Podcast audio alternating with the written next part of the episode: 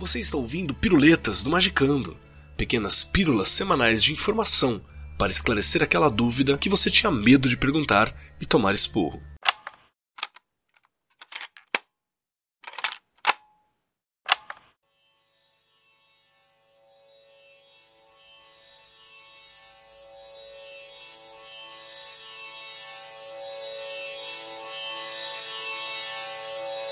Salve magiqueiros! Aqui é o Grola e você está nas Piruletas do Magicando, nosso microcast, onde tiraremos as dúvidas que você tem sobre os termos e personalidades do universo magicando. Eu estou aqui hoje para responder uma pergunta fundamental.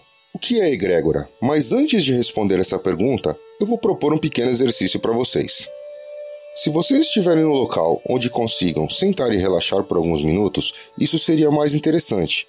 Se não der, faça o possível para acompanhar. Faça o seguinte: sente-se, relaxe os músculos, inspire e expire lentamente. Vá quietando a sua mente.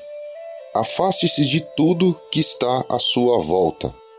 Quanto mais você escuta minha voz, mais relaxado você fica. Você vai ficando mais e mais relaxado. Você está tão relaxado que sente suas pálpebras pesarem os olhos vão se fechando e, quando eles estiverem totalmente fechados, você conseguirá visualizar na sua mente uma esfera branca e pálida de aproximadamente 10 centímetros. Essa esfera segue em movimento giratório e você consegue vê-la em três dimensões. Aos poucos, ela vai adquirindo uma cor verde alaranjada, que vai ficando mais forte conforme você mantém a observação. Você começa a perceber sua textura, compreende que, na verdade, a esfera é uma laranja. Você observa a rugosidade, a porosidade da casca. O cheiro cítrico começa a tomar conta do ar. A forma, antes de uma esfera perfeita, agora parece mais disforme. A cor oscila de um verde claro a um tom alaranjado. Denota que não está muito verde e nem muito madura.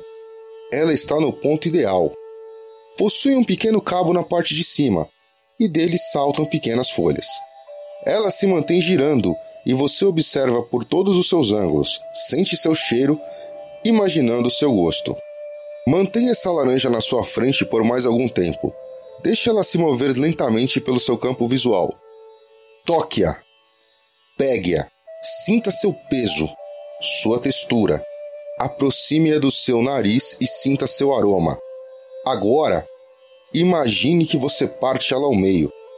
O cheiro se torna muito mais forte.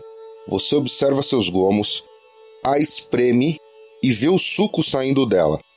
Encosta esse suco em sua boca, sente seu gosto ácido e levemente adocicado. Agora, relaxe mais uma vez. Inspire, expire e vá abrindo seus olhos. Devagar. Volte a observar o mundo ao seu redor. Algumas pessoas têm maior facilidade com esse processo, outras não, mas é só uma questão de treino.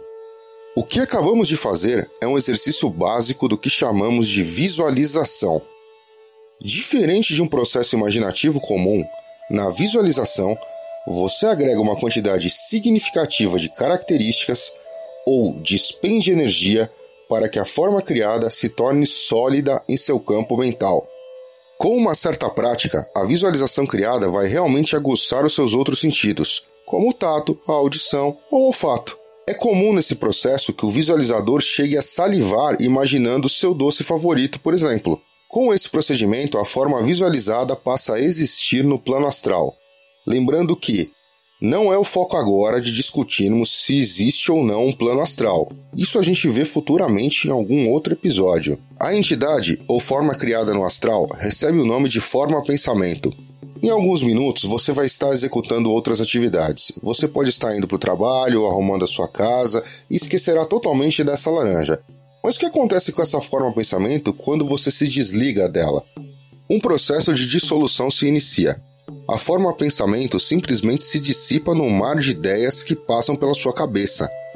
Então, ela morre. Agora vamos fazer uma suposição.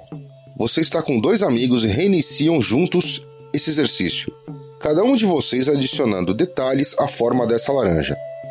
Não é mais um único indivíduo. Logo, muito mais energia está sendo injetada na construção dessa forma. Vocês terminam o exercício, discutem sobre ele, trocam experiências sobre o que viram. Sendo assim, você acha que depois desse processo a dissolução vai levar o mesmo tempo que no caso anterior? Quanto mais energia imposta na ideia, mais tempo ela demora para desaparecer. Imagine agora que você colocou 20 mil pessoas num estádio. É praticamente um culto à laranja. Todas essas pessoas realizando o exercício e injetando energia. Quanto tempo essa forma vai levar para ser dissolvida? Dias? Anos? Quanto mais as pessoas pensam nela, mais discutem sobre ela, mais a forma pensamento se mantém ativa. Até que num determinado tempo ninguém mais se lembre dela, e aí finalmente ela vai morrer, com uma pequena exceção. A forma pensamento pode desenvolver uma consciência primitiva. Nesse caso, o self, mesmo que pouco evoluído, compreende sua natureza e sua existência no astral. Ele vai lutar para sobreviver. Esse é o momento em que a forma pensamento foi tão alimentada que ela se tornou uma egrégora. Egrégora, uma palavra originária do grego egregoroi, cujo significado é a força gerada pelo somatório de energias físicas, emocionais e mentais de duas ou mais pessoas quando se reúnem com qualquer finalidade. De forma mais livre, um pouco além da etimologia, egrégora é uma ideia que se tornou viva. Ela precisa ser alimentada, quer se fortalecer, existir pela maior quantidade de tempo possível. Quanto mais consciente e viva ela se sente, mais ela é capaz de atrair novos seguidores e adeptos. Tudo isso para que ela não se dissolva e se destaque no mar de muitas outras egrégoras. Vamos a um outro exemplo. Você e seus amigos se reuniram e formaram um time de futebol para jogar numa várzea qualquer. Vocês têm um bom desempenho e resolvem dar um nome para esse time. Criaram um símbolo, um hino, e em algum tempo as pessoas começam a notar vocês e se tornam torcedores. Vocês angariam fundos e contratam jogadores melhores. Se inscrevem em uma das divisões do campeonato. O que antes era uma forma pensamento se tornou uma egrégora, e 40 anos depois é um time grande, participando do campeonato nacional, com uma torcida imensa engajada e organizada, que é capaz dos maiores absurdos para defendê-la e convencer os outros que ela é melhor que os concorrentes. Essas egrégoras crescem, evoluem, mudam, se moldam, adquirem atributos, qualidades, virtudes, dogmas e paradigmas. Atraem mais e mais seguidores, muitas vezes sem explicação lógica, elas se vinculam a outras, se fundem, se ramificam e podem criar novas egrégoras através de geração ou dissidências. Você vai observá-las através do culto a uma marca ou do culto a um certo produto de uma marca. É uma egrégora dentro de uma egrégora, como por exemplo um telefone que é filho de uma maçã. Vai observá-las também através de uma religião, uma empresa, um grupo, uma sociedade, uma rede de lojas. Tudo isso são exemplos de egrégoras. Uma vez que uma egrégora assume um tamanho imenso, é quase impossível você destruí-la totalmente. Um pequeno vestígio da sua existência no imaginário das pessoas é a fagulha que pode trazer essa egrégora para frente dos holofotes novamente. Será que você imagina que é possível, por exemplo, destruir uma egrégora como a futebol? Você precisaria eliminar primeiro todas as suas filhas, ou seja, acabar com todos os times. Depois disso, possivelmente você vai ter que acabar com todas as bolas de futebol para impedir que as pessoas joguem nas várzeas nas ruas ou mesmo em suas casas. Você precisaria expurgar a ideia de futebol da mente de todas as pessoas. Será que isso é possível? Veja o exemplo da egrégora nazista. Ela é tão nociva que foi banida da sociedade atual.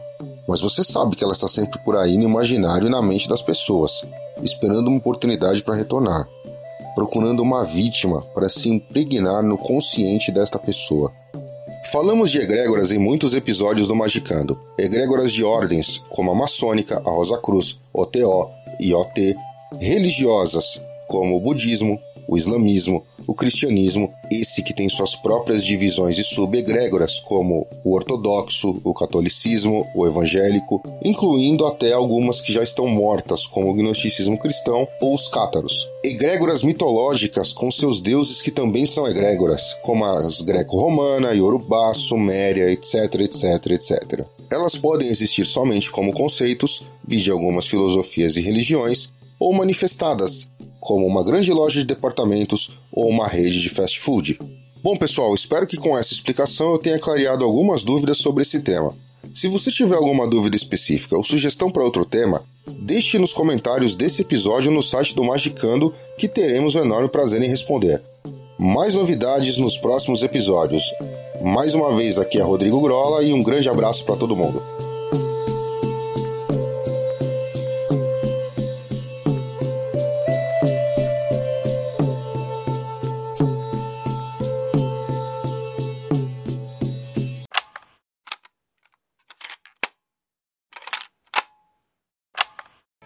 Você ouviu Piruletas, as pílulas de sabedoria do Magicando. Uma parceria do Mundo Freak e da Penumbra Livros. Quer tornar o Magicando semanal? Então ajude esse projeto em apoia.se barra confidencial. Um programa editado por Rod Studio.